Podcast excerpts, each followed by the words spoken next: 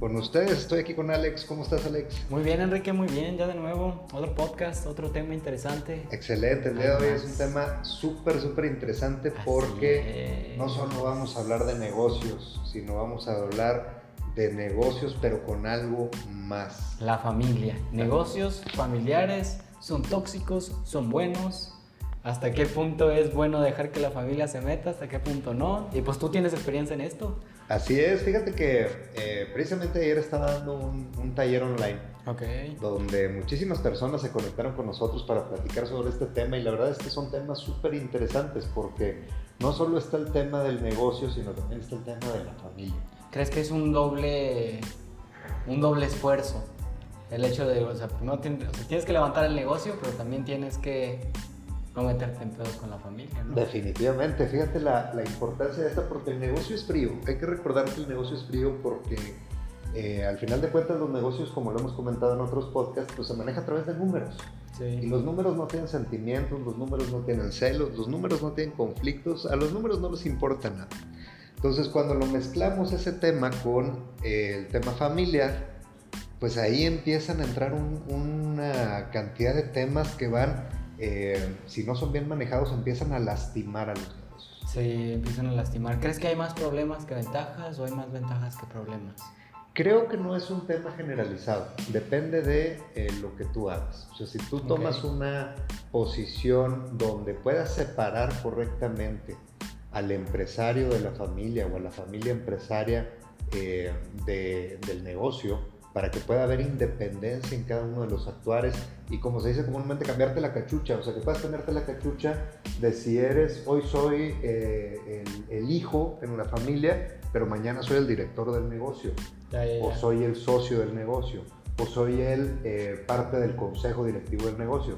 Te tienes que cambiar muy bien la cachucha porque si las mezclas, empiezan los problemas. O sea, ha habido situaciones en las que tú hayas visto que en esa, por decir, junta directiva, donde hay algunos familiares, haya temas así específicos donde, o sea, te partes a la mitad en cuestión de que, y si digo esto, puedo, puedo como molestar aquí a mi papá, a mi primo, pero lo tengo que decir porque si no lo digo, el negocio no va a hacer nada.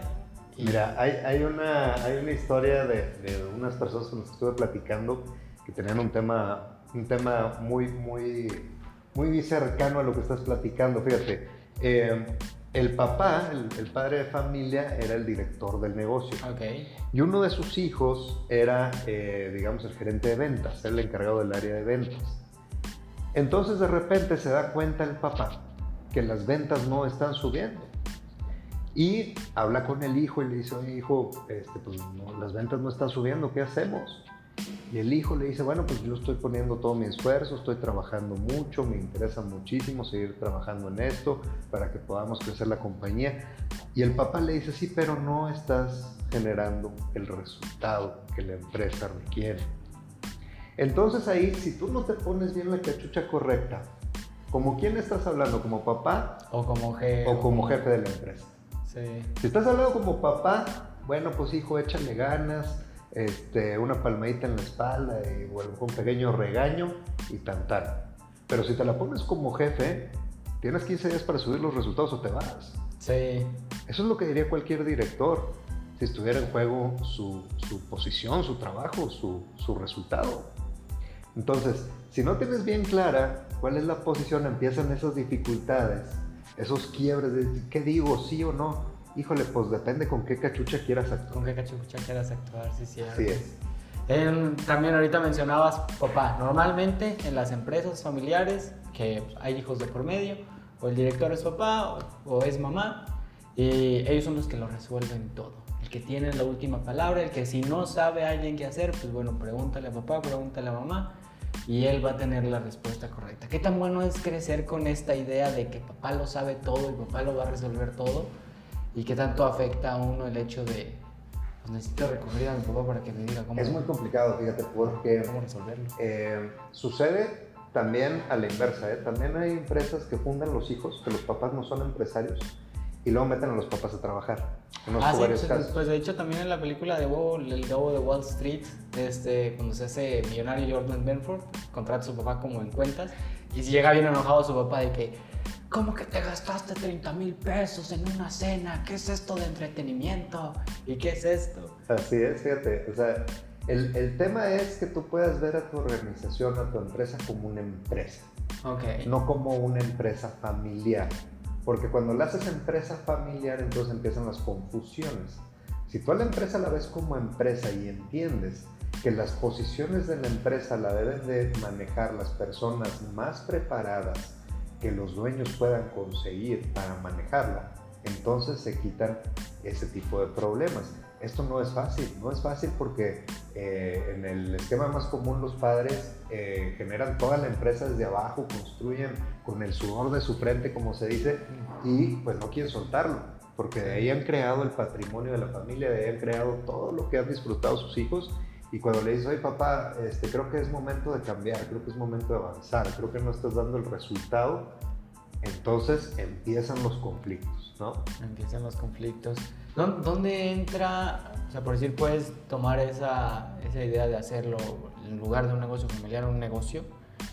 Pero si lo ves como negocio, a veces, volteando todo de cabeza, a veces el papá no ve al hijo como alguien tenga un una voz importante, que tenga ideas claras, o no tiene la, suficientemente, la suficiente confianza para darle una decisión o que se haga algo que su hijo pensó. ¿Qué onda con eso? Eso es muy común. Como, como el padre naturalmente es, eh, eh, durante toda la vida del hijo, es quien más sabe, es quien lo apoya, es quien lo enseña, es quien le transmite la experiencia, es quien todo. Entonces, cuando, cuando hay un nivel de conocimiento del padre y el hijo empieza a subir en ese nivel de conocimiento y llega a, a- a un- una posición muy cercana, donde empieza de cierta forma a retar lo que dice papá. Entonces para papá es muy incómodo, porque dice, no, eso está mal. Yo sí sé cómo hacerlo, yo tengo 20 años, o 30 años, o 40 años haciéndolo. No me vas a venir tú a decir cómo se hace. ¿Y ¿Cómo, cómo, cómo te sacas de esa, de esa cárcel? Ahí ¿Cómo empieza lo interesante. Eh, ¿Qué hago en esa posición? El otro día platicaba con un empresario de Monclova eh, que me platicaba una situación similar y me decía, oye, pues que mi papá me invita a trabajar, pero cuando yo quiero hacer algo, no me deja hacer nada. Entonces, eh, pues estoy muy frustrado porque por un lado quiero que el negocio funcione mejor, porque tengo experiencia, tengo estudios, tengo conocimientos, tengo todo para implementar algunas cosas de mejora, pero mi papá dice, no, aquí las cosas se hacen como yo digo.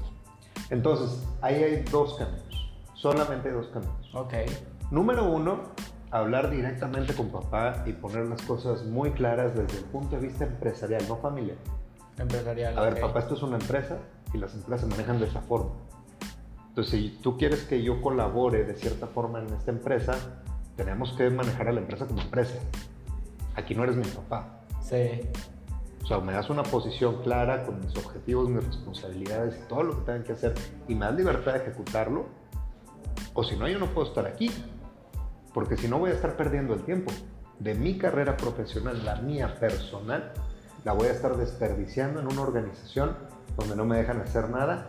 Y siempre está esa luz al final del camino que dice, sí, hijo, pero cuando yo ya no esté, tú vas a estar aquí en mi Y lugar. eso está bien cañón porque, o sea, qué tan feo es esperar que se vaya. O sea, ese es, oh, es un tema bien complicado. O sea, ¿cómo, ¿cómo esperas que se vaya tu papá para que tú tomes el lugar de la empresa? Pero Imagínate. pasa muchas veces y en las películas también. Y, o sea, llegas al lugar y ahora qué.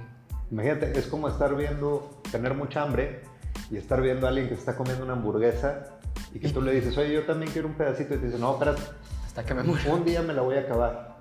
Y que estar 30 años en acabarse la hamburguesa para que tú puedas comer. Imagínate lo frustrante que puede ser eso. Y además, ese lapso de tiempo a veces es tan largo que a veces en el lapso del tiempo la empresa ya no existe. A veces ya no existe. Ha pasado, pasa con empresarios también, que siguen ese camino y a los 20 años la empresa desaparece y tiraste 20 años de, de tu vida a la basura esperando a papá, esperando a ver si un día papá me daba la estafeta para yo poder continuar con el negocio familiar que. Sí, eso sí. Otra cosa importante, cuando los hijos, primos, alguien familiar abajo del mandato empieza a trabajar en la empresa familiar, eh, lo platicamos sabe qué día, se convierte no en un empleado, no el hijo del jefe, lo podemos englobar como empleado con privilegios.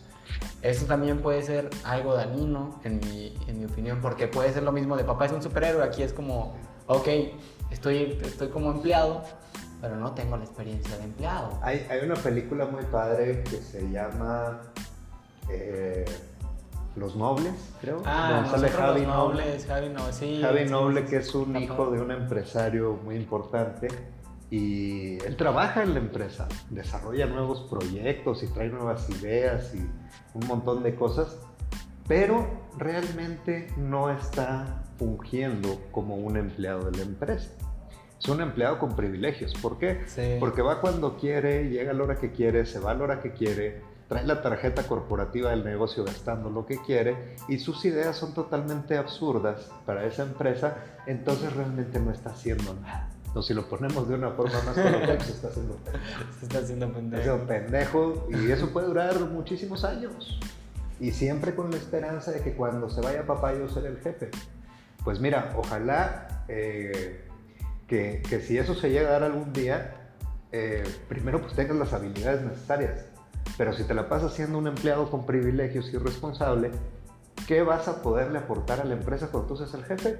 También, de hecho, la misma dinámica la adoptaron en una película que se llama Godines contra mis reyes, donde también el- se muere el padre y el hijo toma el mandato, pero que por problemas legales pues ya no puede tener como el mandato y, y como el socio principal de su jefe, pues es como el malo y quiere vender el negocio y quedarse el dinero pues, para él y para todos, pues más a tener dinero. Es, es la, la- la historia de, pues, de la telenovela, ¿no? de la televisión, que eso afecta a nivel real. ¿no? O sea, siempre decimos, no, es que cómo vamos a traer un socio al negocio familiar, por ejemplo, eh, si me va a robar, me el negocio. Este, o sabes qué, cuando se muera papá, eh, los otros van a querer eh, quitar el negocio de alguna forma, o van a hacer fraudes, o van a hacer esto, o van a hacer lo otro, y empiezan, y cuando sucede lo que tiene que suceder, resulta que hay golpes, pleitos, este, una tragedia total y hasta la muerte del negocio porque no hubo acuerdos, porque no hubo un Se sistema, porque sí. nunca se vio el negocio como negocio. Se vio como, como la gallina de los huevos de oro, donde todo el mundo le estaba arrebatando los huevos hasta que la gallina un día dijo, ya no más. Ya no, Se ya acabó. no sabían cómo. Se hace un caldo y se terminó el negocio. Y se terminó el negocio. Así es. Y ahora, ¿cómo romper ese esquema de.